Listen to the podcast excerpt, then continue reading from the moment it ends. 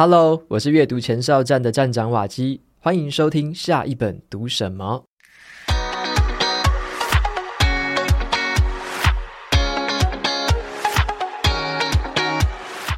那这集节目呢，是一个很特别的合作案哦。我这集节目啊，会跟司法院的 Podcast 频道“私事陋室”一起合作，我们一起录制了两集节目。那我就邀请到今天的来宾，台湾高等法院的林梦煌法官，会先在这一集节目跟我们分享一下他撰写的一本书，叫做《剧透人性》。那在下一集节目呢，会跟我们聊聊他对于阅读啊这件事情的一些看法，还有啊，对于他本身身为法官啊、老师啊，还有作家。身份的他，阅读习惯会不会因为他的身份而转变？那这期节目呢，会分别在两个频道都会上架，所以我会把相关资讯放在节目资讯栏，大家到时候可以参考看看。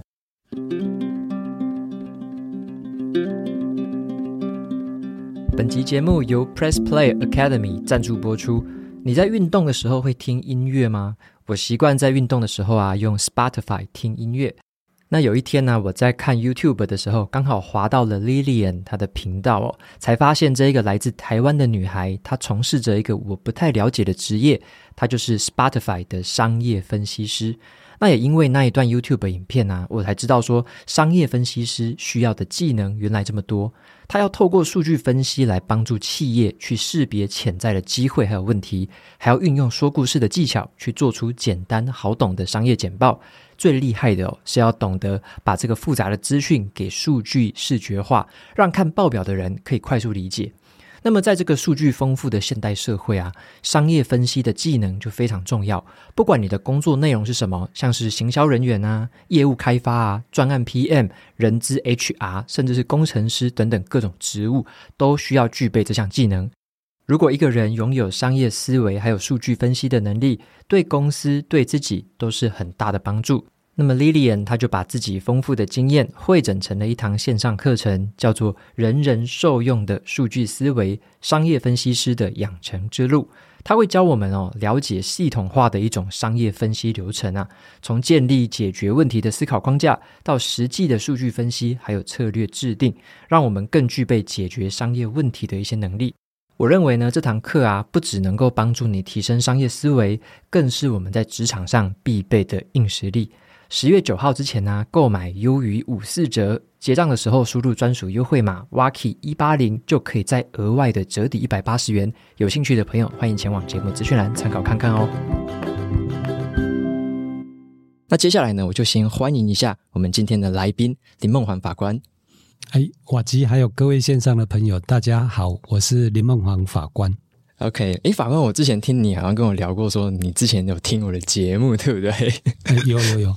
对。然后我就想说，哎，法官有写一本书，非常的有趣，叫做《剧透人性》。那这本书我后来找来看之后，发现很有趣哦。那我先开头的话，先从法官的一些他的一些故事来先起头好了，让大家来认识一下林梦华法官。像是法官，你在其他的专访当中，你有提到你自己是很喜欢阅读，然后还有看报跟写作。那你在成为这个法官之前呢，啊，你好像就有一个希望，说你想要透过书写。然后加上这种文字的传播嘛，然后让社会的一些不公不义被大家可以看见，进而产生更好的改变。所以我第一个问题想要先请教一下法官，就是你的过去是有什么样的经验呢？然后让你会觉得说这个书写，然后透过文字来传播会有这么大的力量？我从来没有立志过要当作家哈，那这个是阴错阳差哈。那我以前是老师嘛，所以我是念师专的。那那个时候是民国七十年代。那个时候，台湾正遭逢民主转型，所以那时候很多的社会运动很勃兴。那我印象中，就是说那时候常常很多社会上有一些，比如说环保啦、消费争议啦，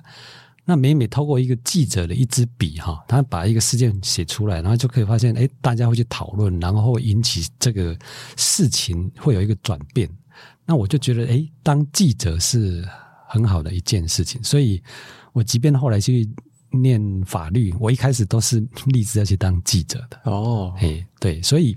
我其实一开始对于写作大概就是想要当记者这件事情。诶，那就是从这个角度，就是变成说，你原本是想要当记者去披露这些报道，对不对？然后你后来又就是成为法官之后，你开始又陆续写了很多的书嘛。那这个就是变成说，你会聚焦在一些像司法啊，或者是一些社会议题上面。那你觉得你后来成为法官，那跟原本你本来是想说要从记者身份去写这两个之间有什么差异？就是变成法官之后，对你原本这个想法有什么影响？我是觉得，嗯，当法官跟记者有一个共通点，某种程度他就是文字工作者。那其实，诶，严格来讲，我应该是当了法官之后才开始写作。哦，那之前也没有在写文章什么的，因为我是从别的领域再转去念法律嘛，那我就一直觉得说，哎，我们的法律跟社会是疏离的，是有距离的。像台湾现在所谓的电信诈欺非常严重嘛，其实这不是最近的事情，其实二十年前就有了。那就是民众常常往往因为误解啦、不了解法律啦，所以他可能是误堕法网。那现在可能是他成为诈骗案的被害者。啊，甚至加害者都有可能，所以我一直就是想要透过写作哈，想要跟社会对话，然后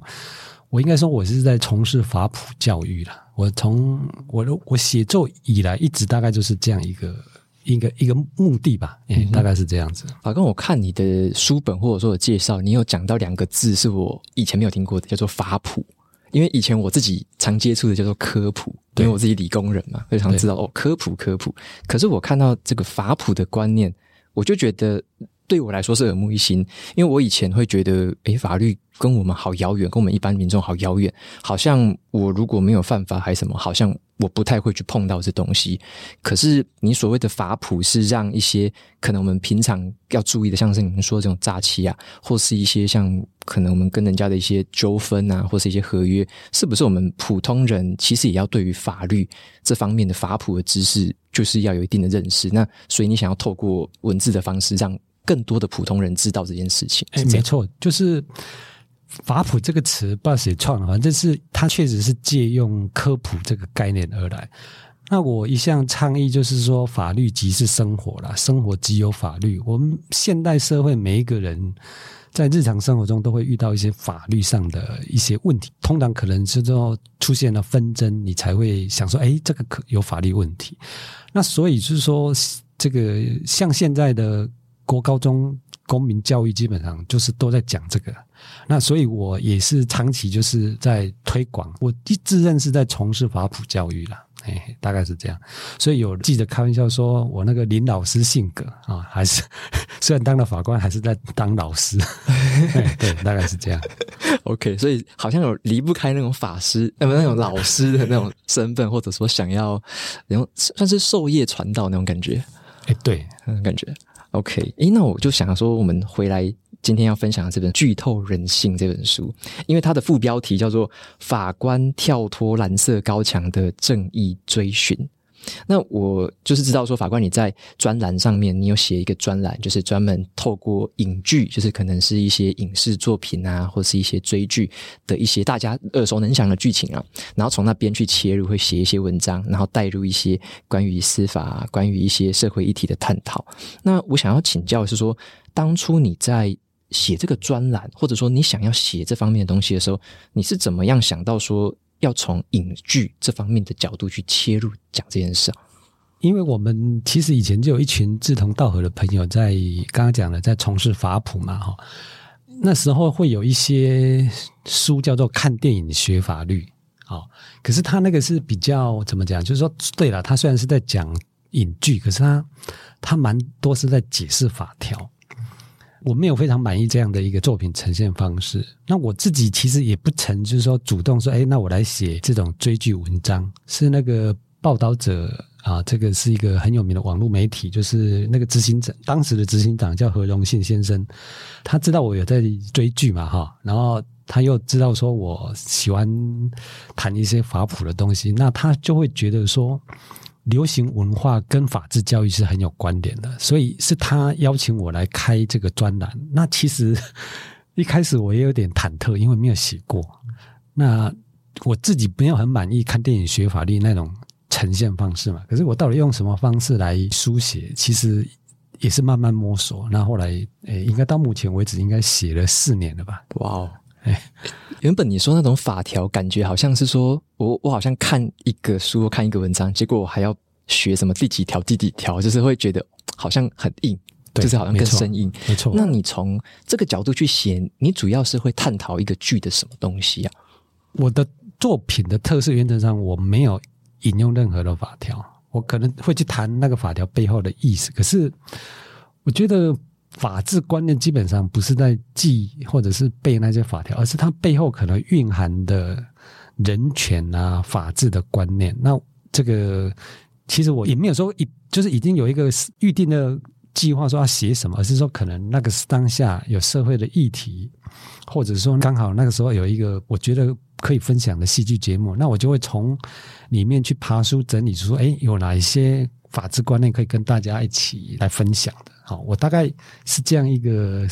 这样的角度去谈写这些东西，嗯哼，所以就变成说，像我在书里面读到的感觉，就是我真的没有看到什么对于法条什么详细的注解，有些法官的注解是把它放在有点像 footnote，就是那种注解的部分，我们再去参考就可以。可是，在读你的书的过程，我发现非常的顺畅，也因此我就很好奇说，像呃《剧透人性》这本书里面集结了好几十个国内外哦，就不止台湾国内外的影视作品。不管是电影啊，不管是影集，那我比较好奇的是说，因为您所引用的或者说你所参考的这一些影剧来源，有些是包含国外嘛？可是就我们自己的想法来说，会不会变成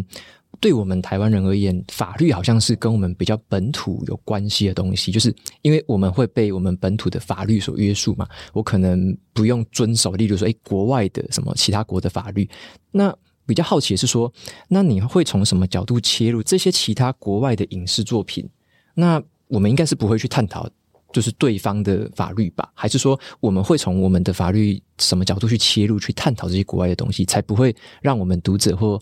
那个观众觉得说好像太遥远，那个好像不关我们自己的事情这样？其实人类社会它的有一些我们说叫普世价值啊，像现在所谓的。联合国制定了很多这个，譬如说我们说公民与政治权利国际公约啊等等，它背后的那些法理、那些原则，可能被认为是一个普世价值。那我们从这个角度去切入去谈，其实它就会有，就是它不是只有本土的。好，那当然就是说，你写一个文章要让人家有前提，就是人家愿意读嘛，感兴趣。那我就举一个例子好了，那个里面有一篇文章叫《月薪娇妻》哈。那应该这个是在二零二一年，我五月份看到有一个影剧新闻，就是说那个一个日本男星叫新野原啊，他他娶的那个叫做星原结衣，那个报纸的标题是说，哎，那个新野原啊，一夕之间抢走了五亿还是多少万人的，就是非常多人的老婆啦。嗯嗯，那我当时说。就哎，好奇就去 Google 搜寻一下哦，原来他们两个演了一部叫做《月薪娇妻》，那其中那个星野源呢，就因为很讨喜，所以可能亚洲吧或全世界有非常多的男性非常喜欢他，就把他称为国民老婆哦。那我那时候看 Google 搜寻之后，哎，才发现说他们有合作那部《月薪娇妻》，那我就去看啊，那我就觉得哎，还真的很有趣啊，那部戏的。剧情大概简单讲，就是说，那个女主角是一个好像心理系毕业了，她可能就是比较有一些特异的想法，所以她在求职的时候碰壁，然后呢，所以她家人就把她介绍去给那个男主角，男主角是一个工程师，哦，可能台积电的工程师之类的，然后呢，去帮他做帮佣，做了没多久，那个女主角的父母说要搬到乡下去，那。他现在就二选一，一个就是跟父母搬到乡下去，另外一个就是留在那边。所以呢，他想要留在当地，他就跟那个男主角说：“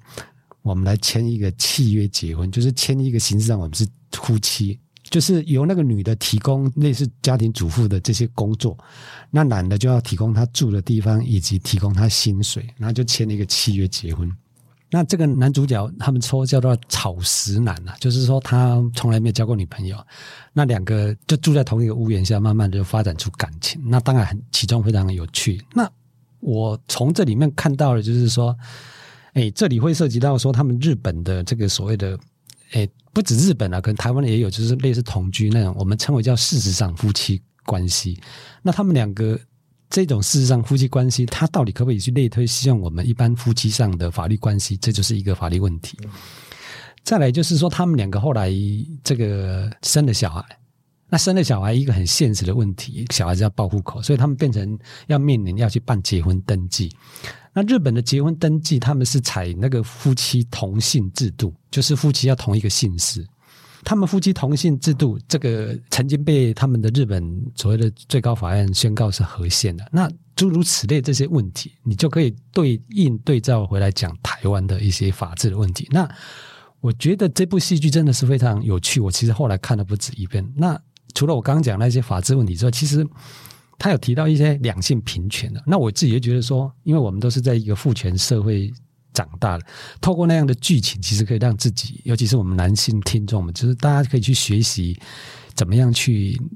两性平权这样一个一个，这个就是我看这一部戏剧然后的一些心得、一些想法。所以听起来，它跟我们有点像是说，即使它的发生状况是发生在日本，但我们也可以有点像我们套入这个角色，或者说，如果是同样的情形发生在台湾的话，我们怎么用一个普世价值的一个方法去看待，或者说去解读这件事情？哎，没错，我基本上就是有去谈这些议题，包括它里面也有谈那个同志婚姻的问题嘛。哈，那其实对照台湾跟日本的法治，台湾是比较。能够落实两性平权，日本那个男女那种，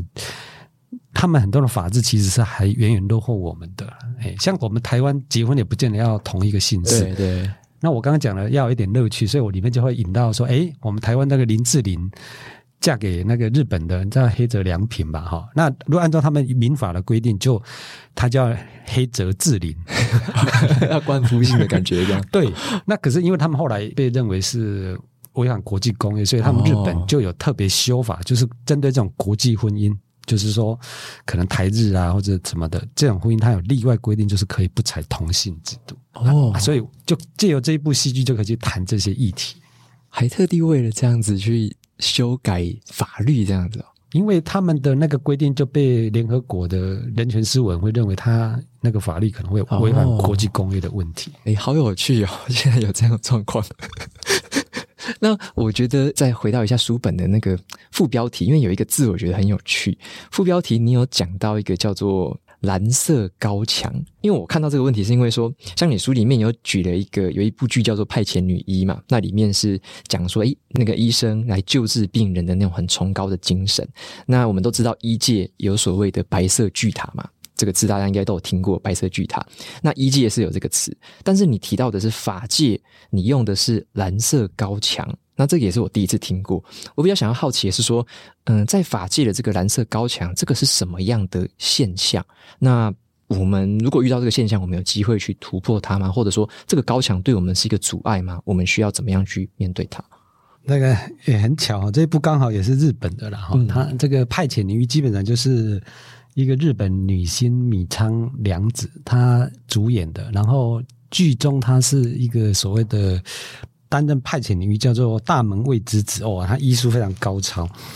那我当时，我其实借由这一部戏剧在谈法官的角色。其实我们台湾社会就有时候网络各位去搜寻，就会看到像类似的文件，就就有人会提到说，哎，法官跟医生的比较表哦，人人家会说，哎，譬如说。哎，那个法官判错是国家赔啊，医生医错要自己赔哦。然后呢，这个医生这个都是要看这个一手资料啊、哦，然后法官都是看二手资料在判决。大概诸如此类，他就会去比较法官跟医生的不同。那可是我自己会从里面看到法官跟医生其实他蛮多雷同的。那第一个就是他们那个养成时间都很长，那第二个就是他们那个专业要求度都很高。第三，他那个专业伦理要求也很高，所以我就从这个角度会去谈。那我们大家都知道说，医生啊，所谓的白色巨塔啊，就是说医界啊，他可能因为很专业，所以里面有体制内有很多的潜规则啊等等，大家都在讲这个事情。那这个蓝色高墙应该是我我创出来的啊，就是说第一个法官。穿蓝色法袍，法官开庭是穿蓝色法袍，医生是穿白袍嘛，哈，那所以这个是蓝色。那这个之外，再来就是我刚刚提到的，就是法官的专业门槛要求很高，他这个体制内有很多的潜规则，哦，那跟一般民众其实是也很难以跨越，所以巨塔对应高墙，那它是蛮能够对应的。那当然，我其实还有借鉴一个美国警察有一个叫做所谓的静默的蓝墙。那至于到底什么叫静默的蓝墙，那我就卖个关子哈。那有兴趣的朋友去看就会知道说为什么我会这样去讲啊。说诶，借用这个来讲蓝色的高墙，大概是这样子。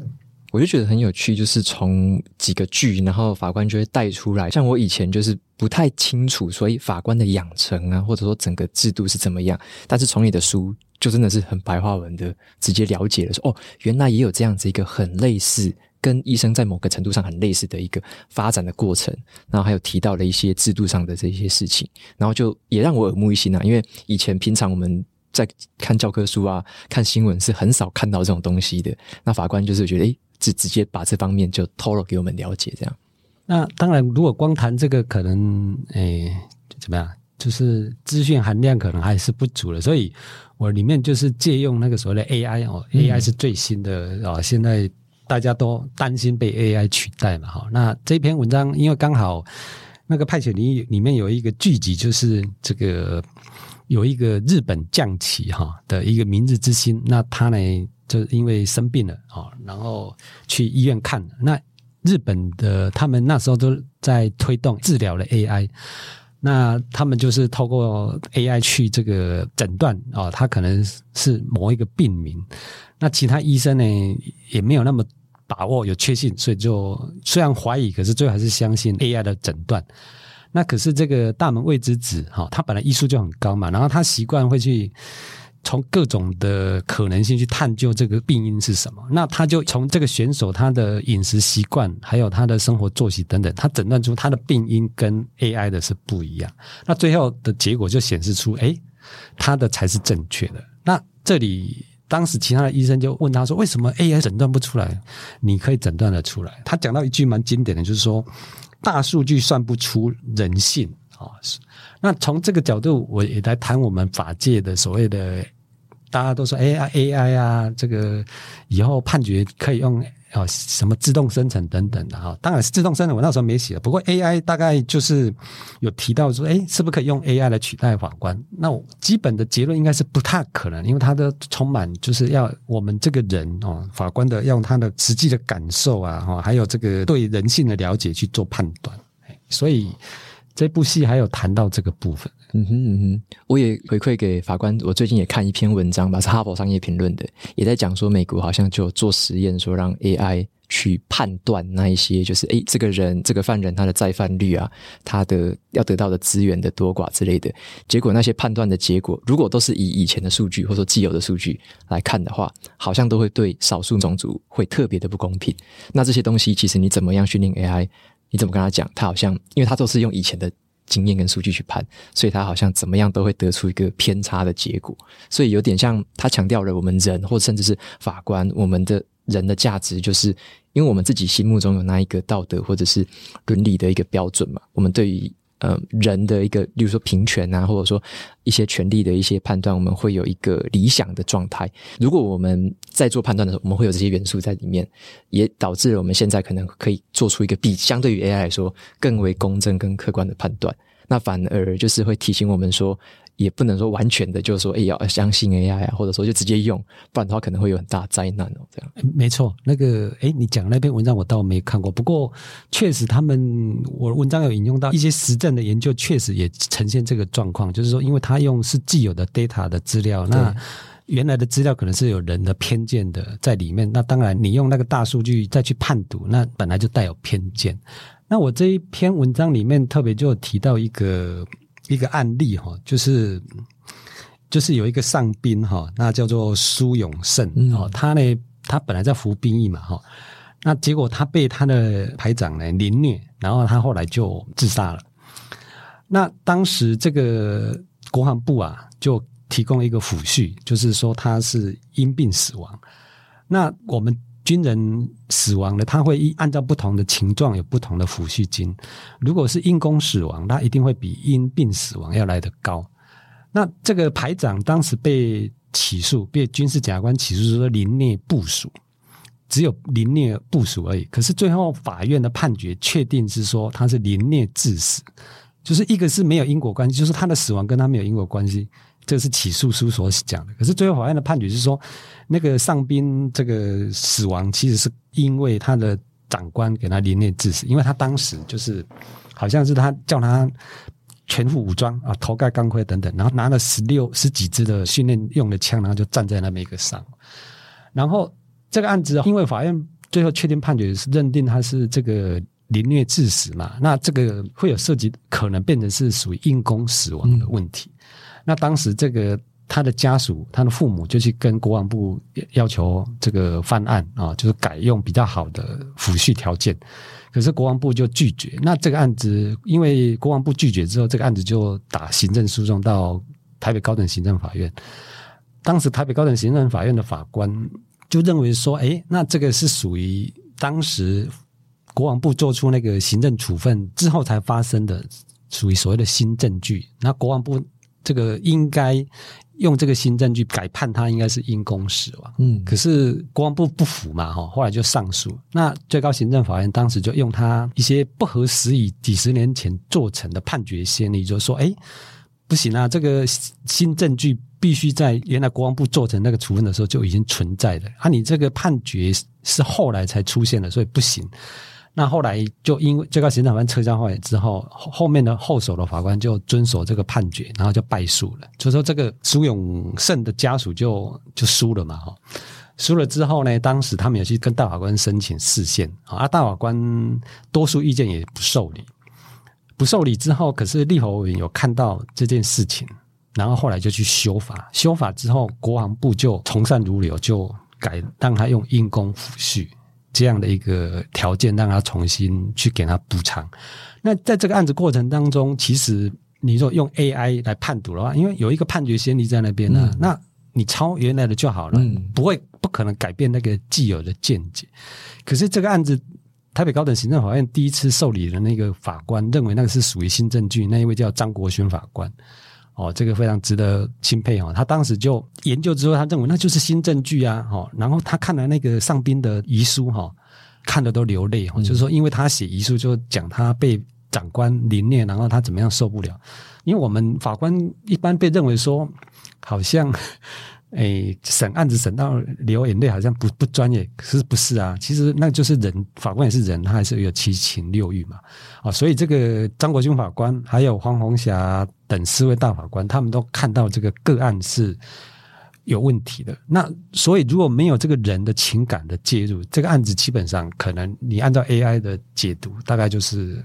没有救了。这个再跑个一万次都是一样的结果的，对，这样对，嗯，大概这个。所以这部剧情我大概就会去谈这些啦，谈蛮多面向的。嗯，就是我觉得从这边去切入，我就会觉得哇，原来我们人的价值是现在很难说。哎，你用量化还是什么？就是你说，哎，把人全部都替换掉，把人都抽走，好像不行，不能这样子做，对啊。有一些工作没有办法被取代的。对啊，对啊，对啊，所以我们要有自己的判断在。那还有一个故事想要问一下那个法官，就是我在你书里面有看到一部剧，叫做你有提到白老虎，那也是我刚好我上礼拜看完，然后就说哇，这部就是他拍的是一个印度的故事啊，然后谈的是那个印度的种姓制度啊，然后他们的奴隶好像就是被关在鸡笼子里面的鸡，就算看到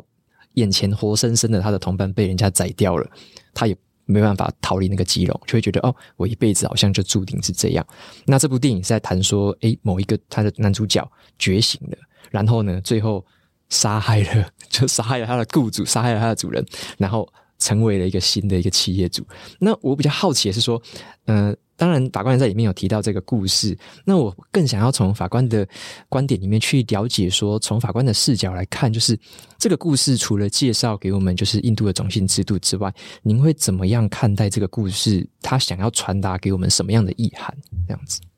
这个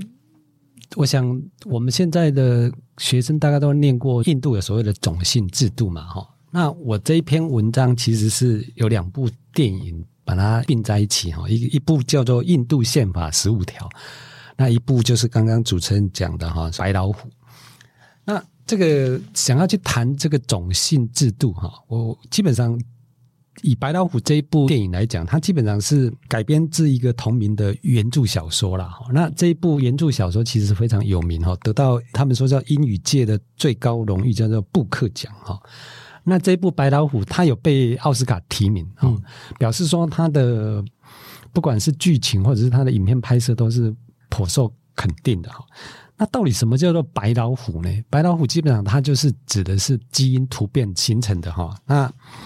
这个白老虎是因为那个男主角哈叫做巴兰哈森哈，他小学的时候非常认真用功，然后有一天督学去他们那个学校视察，就把他形容他是一个白老虎哈。那可是这一位应该是贱民吧哈，这位男主角呢，他后来就因为家庭经济可能因素，他就没有继续念书了，他就进入。他们那个地区的那个地主哈，一个地主的家去当那个雇佣哈。那这部剧情大概基本上就是借由这一个男主角，还有那个地主的儿子，还有那个儿子他的太太哈。那他的太太虽然是贱民，可是他已经成功跳脱那个贱民的身份，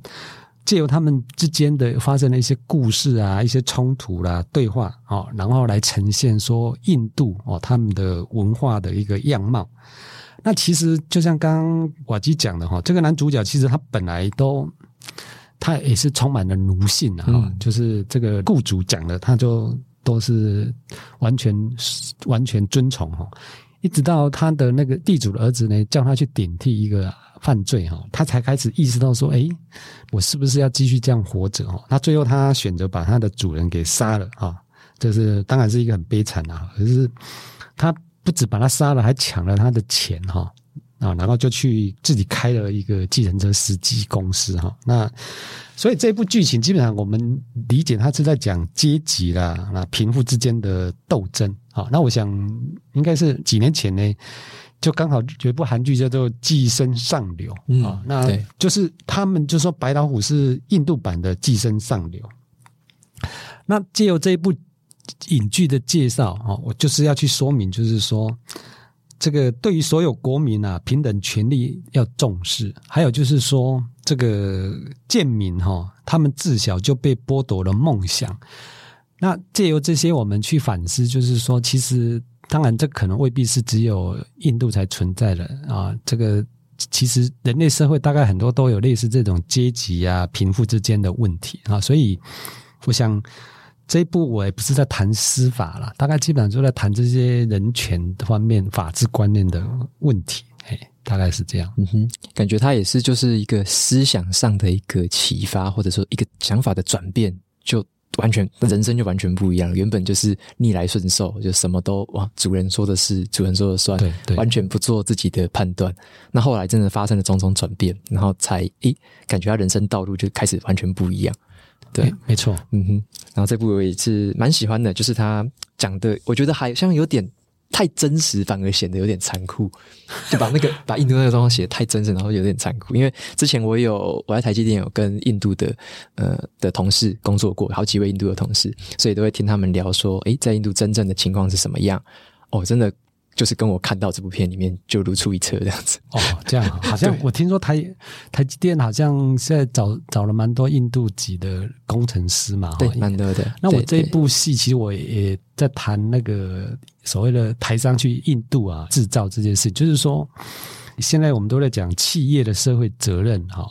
那我我这篇文章我的开场应该是谈就是台湾那个伟创公司。他们印度厂曾经发生暴动，那就是去探究为什么会有暴动这个原因的产生。那其中背后的原因就是跟他们印度的这种种姓制度，然后他们的就是说，他们基本上因为他还有阶级之分嘛，所以你不能用低种姓制度的去当管理者。那怎么样去突破、去克服？基本上就是说，我们台商啊去印度投资设厂。基本上，怎么样去尽到我们的企业的社会责任？这个也就是我这篇文章有附带去谈的问题。嗯哼，嗯哼，我觉得这部应该说这整本书啊，就是颠覆了我对于法律的印象。因为里面有超级多的故事，然后融合了这些嗯戏剧啊，然后尤其是我们可能常常在 Netflix 啊，在哪边看过的剧，然后就会很有感，然后很有共鸣，也很有代入感这样子，所以也蛮推荐这本书给所有的听众朋友们。那我最后一个问题就聊比较软性的，就是想要请教一下法官，就是嗯，自从你开始写文章，甚至后来把它集结成书，你的写作这样的一个习惯。对你法官的身份或法官的生涯有什么样的影响吗？我其实开始当法官那时候就开始也陆续有在写法普文章了，哈。那 我们一般社会大众说我们法院的判决看不懂，知乎者也那是就算了，那很多的那个一坨的东西，然后大家不知道到底法官在写什么，然后常常当事人看的。看不懂了，为什么到底法官判他赢还是判输？然后去找律师，哎，对，然后人家就说，哎，那个好像是那个去庙里哈，那个我们去那个抽那个那个抽抽那个什么签诗，签诗，然后看不懂，然后去找庙祝庙公来解签诗那个概念哈。那这个当然，因为司法跟人民生活是息息相关的嘛，如果出现那种状况，那真的就很惨了。所以，我们司法怎么样去？我们的判决能够更浅显易懂，这是一直是我们的，就是司法人员必须不断去调整改变的。那我因为常常写啊，我就再分享一个故事好了。我那时候十七八年前，我那时候因为台湾那个信用卡发卡很腐烂嘛，哈，我就写了一篇文章啊，那登在报纸上。那一天呢，就跟我太太在搭计程车嘛，哈。那因为那时候也刚出来没几年，然后文章有被登了，你也会蛮高兴的。然后就跟跟我太太在车上聊聊聊聊聊，哎，那那个那个计程车司机就回过头来说：“哦，我我有看这篇文章哦，这个是某某法官写的。”那因为我们法官都比较低调，我们就不会让他知道我的身份。可是我听他在讲，就可以知道说：“哎，他没有完全正确理解我的意思啊。”那就是以这个类似这样的状况，就是。我们自己怎么样让自己的判决或者我们的文章能够让人家更能够理解？我觉得这是我大概比较可能很多人有在意识到的问题了。那这个大概就是第一个，第二个大概就是说，因为有时候你要写文章跟社会对话，你大概要了解时事脉动嘛。所以我对时事的掌握啦、社会脉动的理解，还有问题的敏感度，诶，这个案子可能会涉及到什么？你大概有那个敏感度，就可能会算比较强的。那最后当然就是要提，就是说我可能常常借鉴哈，因为我们阅读就是可以借鉴其他领域啊、学门的一些研究成果，然后啊不同人的一些思维啊，然后让我们自己的判决在论证的时候能够更丰富、更周延。大概这个就是我认为写作然后可能的一些注意吧。嗯哼嗯哼，对啊，这个也蛮颠覆我的想象，就是写作原来对法官也有帮，有这么大的帮助，尤其是写作给公开发表给。普通民众看这样，像我一开始写判决都是习惯用那种制式立稿啊，哈，就是知乎者也什么的。可是我我我自己有时候我会一语多次，你知道，就是说，譬如说我写了一篇学术文章，或者写了一篇法普文章，